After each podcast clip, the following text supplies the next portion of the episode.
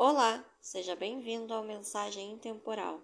A leitura de hoje é do livro Perdão, O Caminho da Felicidade, de Nelson Moraes, orientado pelo Espírito Aulos. O amor não nasce espontaneamente. É construído no exercício da nossa liberdade enquanto atuamos no campo da convivência irrestrita, necessária e obrigatória que a vida, sabiamente, através das circunstâncias, nos impõe. Capítulo 6 Exercitando o Amor Não estamos expondo ao leitor apenas uma teoria, mas sim uma verdade comprovada por fatos colhidos ao longo de muitos anos em contato com os problemas humanos. Por isso, podemos afirmar com segurança que a grande maioria dos problemas que fazem o ser humano sofrer são oriundos de sentimentos desequilibrados. Quando falamos em sentimentos, não estamos nos referindo ao sentimentalismo, mas sim aos verdadeiros sentimentos que o ser humano precisa desenvolver para poder desfrutar da verdadeira felicidade. Sentir, todos sentimos, porém, cada qual ao seu modo. O importante, no sentir, é saber por que sentimos. Quando se pergunta por que você ama, logo vem a resposta: não sei, o amor é cego. Esse conceito é errôneo. Na verdade, o amor não é cego. As pessoas que amam por impulso é que são cegas, e esse sentimento que dizem ser amor nada mais é do que paixão. Esta sim é cega. Faz-nos iludir com as aparências para depois desiludir-nos com a realidade. Por isso, cresce o número de separações e divórcios no mundo. Todos os dias vemos esse sentimento equivocado que parecia um grande amor se transformar em ódio. O verdadeiro amor é um conjunto de sentimentos que sobrevive a tudo, inclusive a paixão. O amor é perdão, compreensão e renúncia. Sem esses ingredientes, não existe o amor. Este é o amor que precisamos desenvolver. Não perdoar os erros humanos cometidos pela ignorância é o mesmo que não perdoar as crianças por não se comportarem como adultos.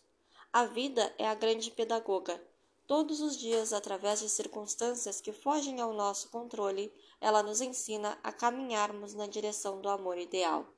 Os desencontros, a ingratidão e as decepções são materiais didáticos que nos proporcionam a oportunidade de ensinarmos esse amor. Não existe amor à primeira vista. Quando duas pessoas se encontram e imediatamente surge entre elas um amor verdadeiro, esse amor não nasceu naquele momento. Com certeza, foi construído algum dia no passado.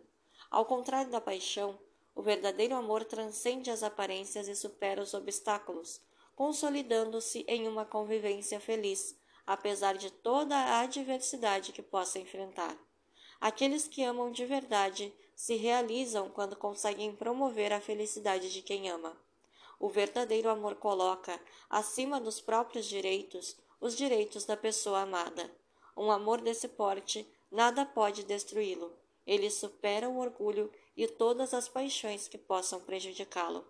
É esse amor que se perpetua na eternidade, supera os interesses materiais e físicos para consolidar-se no espírito eterno. Estamos falando do amor entre um homem e uma mulher, mas é esse mesmo amor por um dia que vai prevalecer entre todas as criaturas.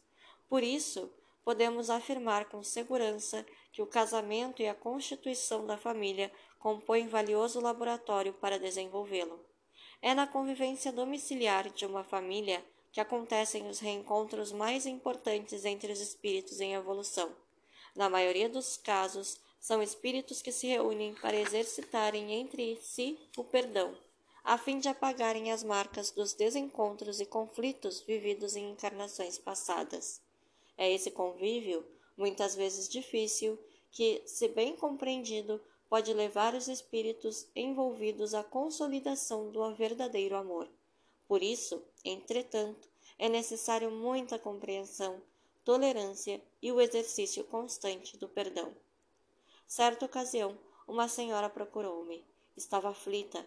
Seu filho de 18 anos saíra de casa pela terceira vez só que, desta vez, fazia dez dias e ele ainda não havia retornado.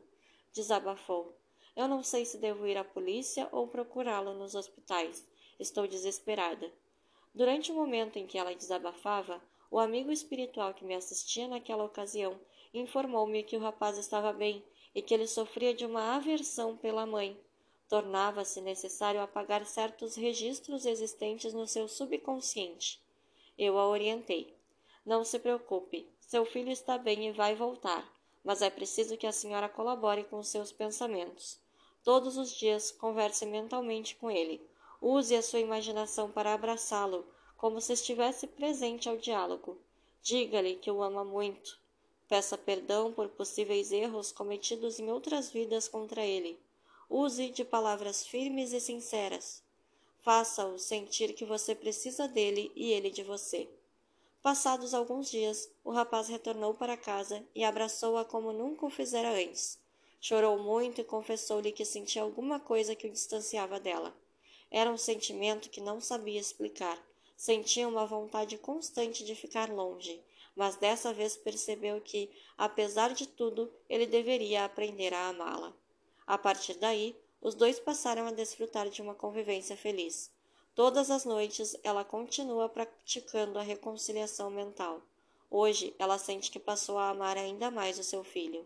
O problema dessa mãe e desse filho é igual a muitos que existem por aí nos seios das famílias cuja solução está nas próprias pessoas envolvidas.